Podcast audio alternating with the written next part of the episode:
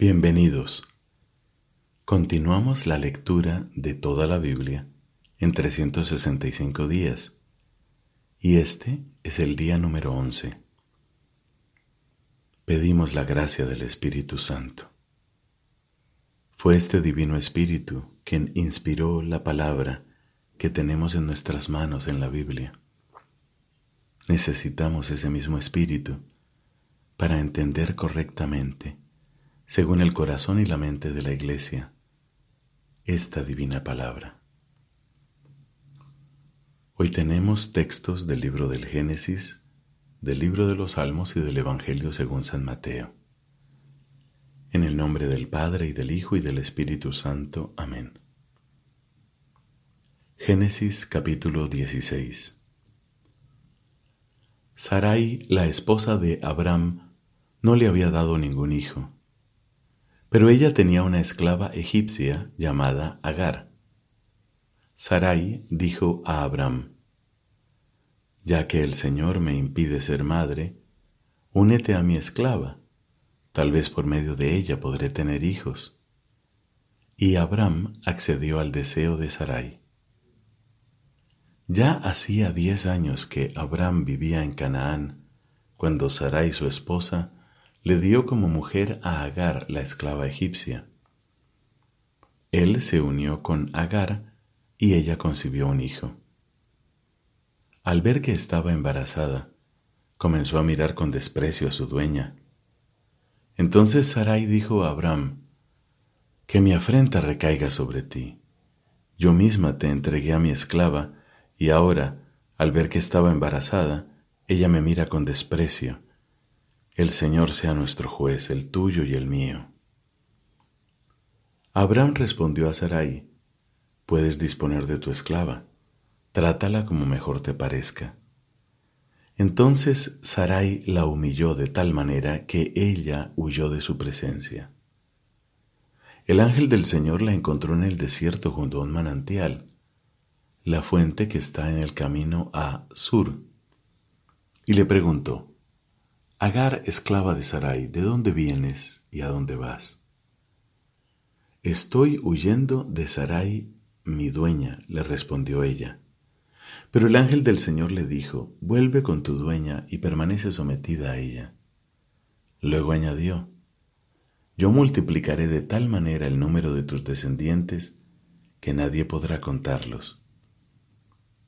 Y el ángel del Señor le siguió diciendo, Tú has concebido y darás a luz un hijo al que llamarás Ismael, porque el Señor ha escuchado tu aflicción. Más que un hombre, será un asno salvaje, alzará su mano contra todos y todos la alzarán contra él, y vivirá enfrentado a todos sus hermanos. Agar llamó al Señor que le había hablado con este nombre. Tú eres el Roí, que significa Dios se hace visible, porque ella dijo, ¿no he visto yo también a aquel que me ve? Por eso, aquel pozo que se encuentra entre Cades y Bered se llama Pozo de Lahai Roí, que significa Pozo del viviente que me ve. Después Agar dio a Abraham un hijo y Abraham lo llamó Ismael. Cuando Agar lo hizo padre de Ismael, Abraham tenía ochenta y seis años. Cuando Abraham tenía noventa y nueve años, el Señor se le apareció y le dijo, Yo soy el Dios Todopoderoso, camina en mi presencia y sé irreprochable. Yo haré una alianza contigo y te daré una descendencia muy numerosa Abraham cayó con el rostro en tierra, mientras Dios le seguía diciendo, Esta será mi alianza contigo. Tú serás el padre de una multitud de naciones, y ya no te llamarás más Abraham. En adelante, tu nombre será Abraham, para indicar que yo te he constituido padre de una multitud de naciones. Te haré extraordinariamente fecundo, de ti suscitaré naciones y de ti nacerán reyes, estableceré mi alianza contigo y con tu descendencia a través de las generaciones. Mi alianza será una alianza eterna, y así yo seré tu Dios y el de tus descendientes. Yo te daré en posesión perpetua, a ti y a tus descendientes, toda la tierra de Canaán, esa tierra donde ahora resides como extranjero, y yo seré su Dios. Después dijo Dios a Abraham, Tú por tu parte serás fiel a mi alianza, tú y también tus descendientes a lo largo de las generaciones. Y esta es mi alianza con ustedes, a la que permanecerán fieles tú y tus descendientes. Todos los varones deberán ser circuncidados, circuncidarán la carne de su prepucio, y ese será el signo de mi alianza con ustedes.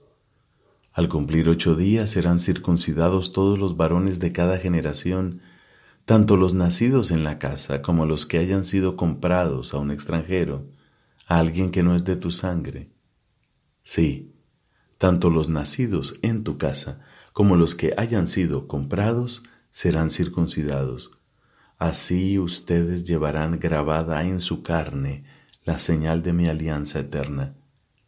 Y el incircunciso, aquel a quien no se haya cortado la carne de su prepucio, será excluido de su familia, porque ha quebrantado mi alianza. También dijo Dios a Abraham, A Sarai tu esposa no la llamarás más Sarai, sino que su nombre será Sara. Yo la bendeciré, y te daré un hijo nacido de ella, al que también bendeciré. De ella suscitaré naciones, y de ella nacerán reyes de pueblos. Abraham cayó con el rostro en tierra, y se sonrió pensando, ¿se puede tener un hijo a los cien años? ¿Y Sara a los noventa podrá dar a luz? Entonces Abraham dijo a Dios, Basta con que Ismael viva feliz bajo tu protección. Pero Dios le respondió, No, tu esposa Sara te dará un hijo, a quien pondrás el nombre de Isaac. Yo estableceré mi alianza con él y con su descendencia como una alianza eterna. Sin embargo, también te escucharé en lo que respecta a Ismael. Lo bendeciré, lo haré fecundo y le daré una descendencia muy numerosa.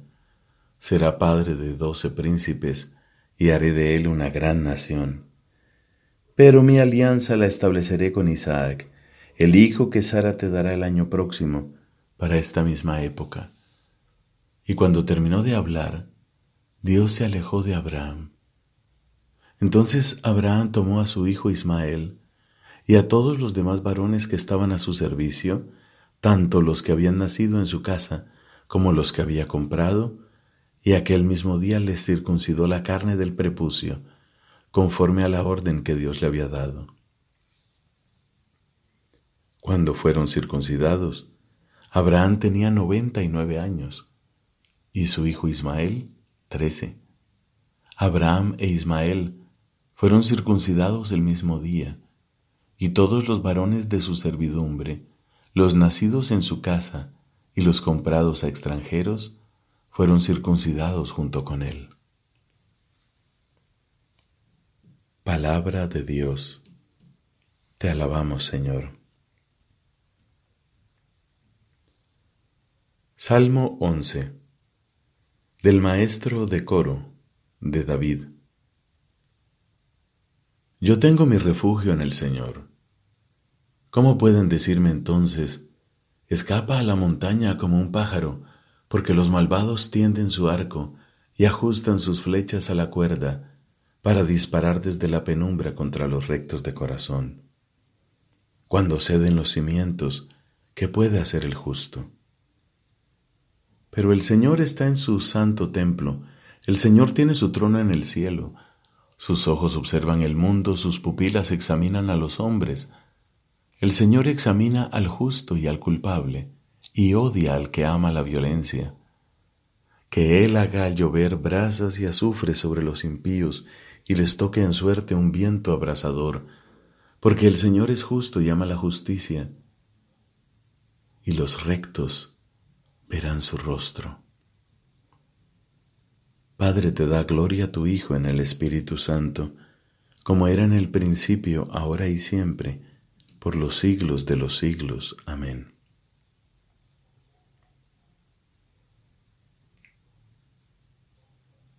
Del Evangelio según San Mateo, capítulo número 7, versículos del 15 al 29.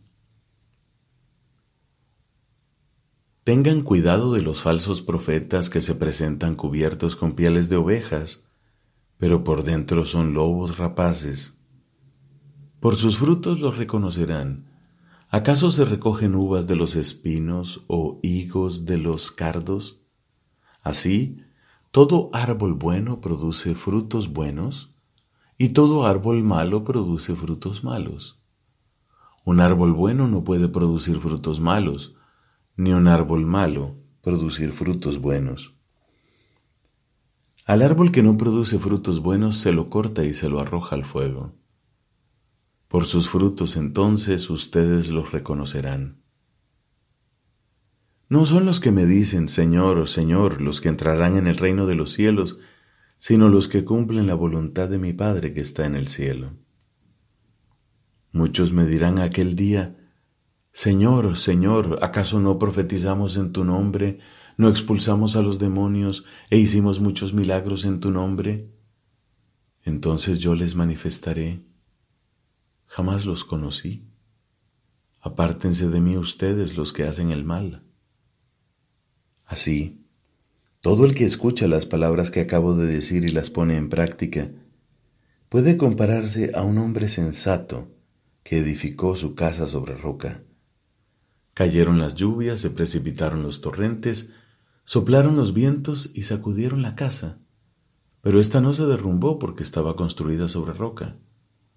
Al contrario, el que escucha mis palabras y no las practica, puede compararse a un hombre insensato que edificó su casa sobre arena. Cayeron las lluvias, se precipitaron los torrentes, soplaron los vientos y sacudieron la casa. Esta se derrumbó y su ruina fue grande. Cuando Jesús terminó de decir estas palabras, la multitud estaba asombrada de su enseñanza, porque Él les enseñaba como quien tiene autoridad y no como sus escribas. Palabra del Señor. Gloria a ti, Señor Jesús.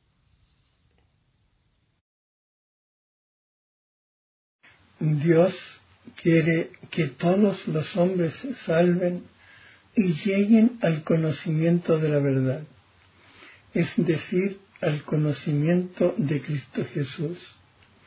Es preciso, pues, que Cristo sea anunciado a todos los pueblos y a todos los hombres, y que así la revelación llegue hasta los confines del mundo. Dios quiso que lo que había revelado para salvación de todos los pueblos se conservara por siempre íntegro y fuera transmitido a todas las generaciones. Cristo nuestro Señor, en quien alcanza su plenitud toda la revelación de Dios, mandó a los apóstoles predicar a todos los hombres el Evangelio como fuente de toda verdad salvadora y de toda norma de conducta, comunicándoles así los bienes divinos. El Evangelio prometido por los profetas, que él mismo cumplió y promulgó con su voz. La transmisión del Evangelio según el mandato del Señor, se hizo de dos maneras.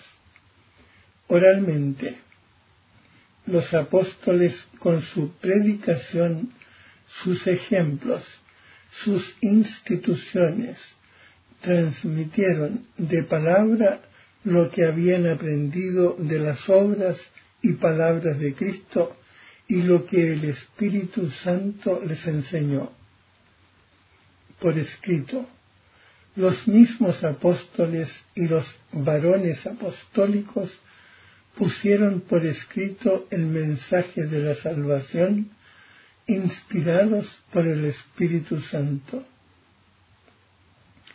para que este Evangelio se conservara siempre vivo y entero en la Iglesia, los apóstoles nombraron como sucesores a los obispos, dejándoles su cargo en el magisterio. En efecto, la predicación apostólica expresada de un modo especial en los libros sagrados se ha de conservar por transmisión continua hasta el fin de los tiempos. Esta transmisión viva, llevada a cabo en el Espíritu Santo, es llamada la tradición en cuanto distinta de la Sagrada Escritura, aunque estrechamente ligada a ella. Por ella la Iglesia con su enseñanza, su vida, su culto, conserva y transmite a todas las edades lo que es y lo que cree. Las palabras de los santos padres atestiguan la presencia viva de esta tradición, cuyas riquezas van pasando a la práctica y a la vida de la Iglesia que cree y ora. Así la comunicación que el Padre ha hecho de sí mismo por su verbo en el Espíritu Santo sigue presente y activa en la Iglesia. Dios, que habló en otros tiempos, sigue conversando siempre con la esposa de su Hijo amado.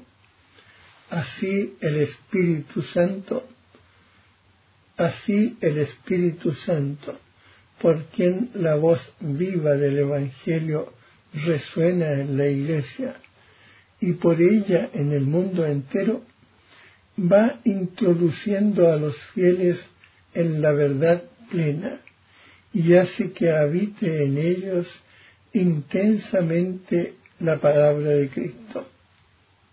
La